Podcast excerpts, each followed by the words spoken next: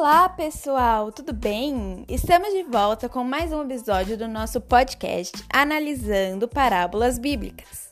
Hoje, no nosso 64 episódio, analisaremos Mateus 18, versículo 23 a 33. Primeiramente, gostaria de agradecer ao pastor Heleno por estar aqui presente para fazer a leitura da parábola. Pastor Heleno, é com você.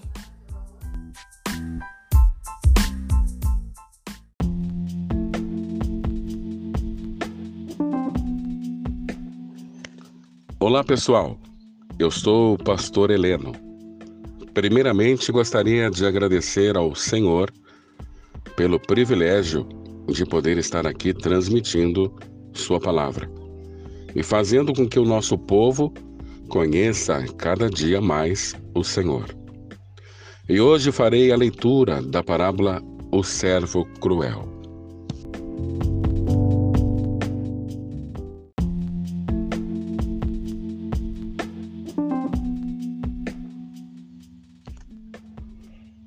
Por isso, o reino dos céus é como um rei, que desejava acertar contas com seus servos.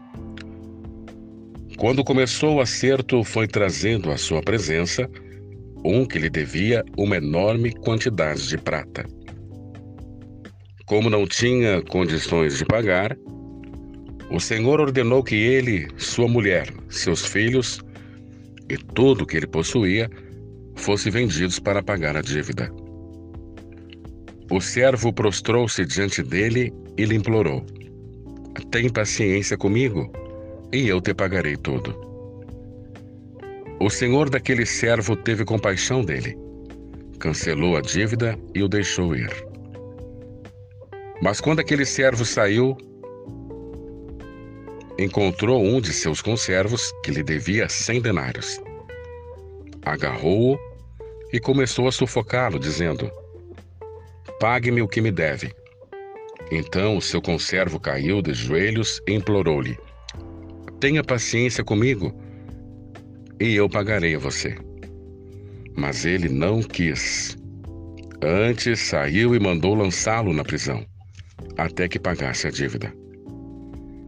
Quando os outros servos, companheiros dele, viram o que havia acontecido, ficaram muito tristes e foram contar ao Senhor tudo o que havia acontecido. Então o Senhor chamou o servo e disse: Servo mau, cancelei toda a sua dívida porque você me implorou.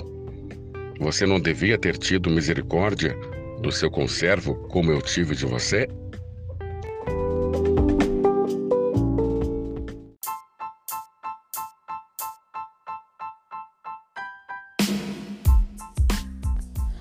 Obrigada, Pastor Heleno, por essa lindíssima leitura.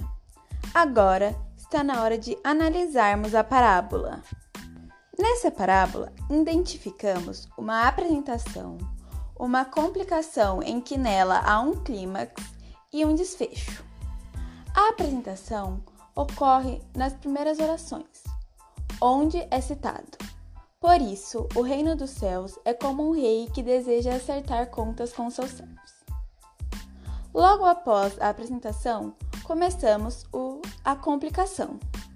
A complicação consiste no acerto de contas entre o patrão e seu servo, que lhe devia uma enorme quantidade de prata. Entretanto, quando o patrão cobra de seu servo, o mesmo implora por misericórdia. O patrão, sendo compassivo, cancela a dívida do mesmo e o deixa ir. A complicação continua quando esse mesmo servo que acabou de ter sido perdoado e ter e tido sua dívida cancelada se encontra com o seu conservo, que lhe devia 100 denários. Esse seu conservo, quando é pressionado para que, lhe, para que pague ao seu servo o devido valor, também implora por misericórdia, do mesmo jeito que o servo fez com o seu patrão. Entretanto, o servo, ao invés de ser compassivo como o seu patrão foi com ele, não aceita o pedido de seu conservo, caracterizando assim o clímax, e manda lançá-lo na prisão até que pagasse a dívida. O clímax é encerrado e continuamos com a complicação. Quando os demais servos, vendo aquela cena, foram contar ao senhor, ao patrão, o que havia acontecido. Assim, o patrão chama o seu servo e aí ocorre o desfecho. O desfecho. O desfecho onde o patrão fala: Servo mau, cancelei toda a sua dívida porque você me implorou. Você não devia ter tido misericórdia do seu conservo como eu tive de você?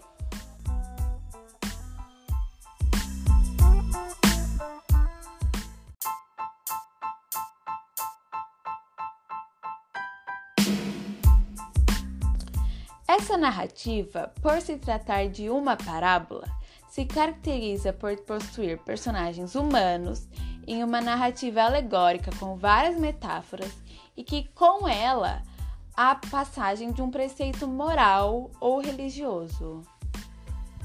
No caso dessa parábola em específico, o ensinamento que com ela nos é transmitido é que devemos tratar os outros como gostaríamos de ser tratados. O patrão trata o seu servo de uma maneira piedosa, boa, sem maltratá-lo, mesmo ele sendo um servo. Pois o patrão se imagina na situação do servo e trata ele como ele gostaria de ser tratado. Já o servo não faz a mesma coisa com o seu conservo, o tratando mal. Essa parábola, embora tenha sido escrita há muito tempo atrás, ainda pode ser usada nos dias atuais. Um exemplo disso seria quando estamos numa fila de supermercado. Nós não vamos furar a fila de uma pessoa, pois se nós estivéssemos na fila há muito tempo, nós não gostaríamos que alguém que acabou de chegar furasse a nossa fila e pegasse o nosso lugar. Ou às vezes, quando alguém nos pede ajuda, nós estamos cansados ou não queremos ajudar a pessoa no momento, mas nos devemos imaginar no lugar dela. Se você precisasse de ajuda, você ia gostar que te ajudassem. Outro caso seria também é que quando, por exemplo, você está fazendo um trabalho em equipe e alguém esquece alguma parte do trabalho, ou esquece de fazer alguma coisa, ou esquece qualquer coisa, você não deve esculachar a pessoa, maltratá-la, pois esquecer é humano e aposto que muitas vezes você também já esqueceu alguma coisa e você não gostaria de ter sido maltratado nessa situação. Encerrando a análise da nossa parábola, gostaria de agradecer ao Senhor por nos passar essa mensagem divina e super importante, tanto antigamente quanto nos dias atuais. Deixo vocês agora, mas espero vocês amanhã para mais um episódio de Analisando Parábolas Bíblicas.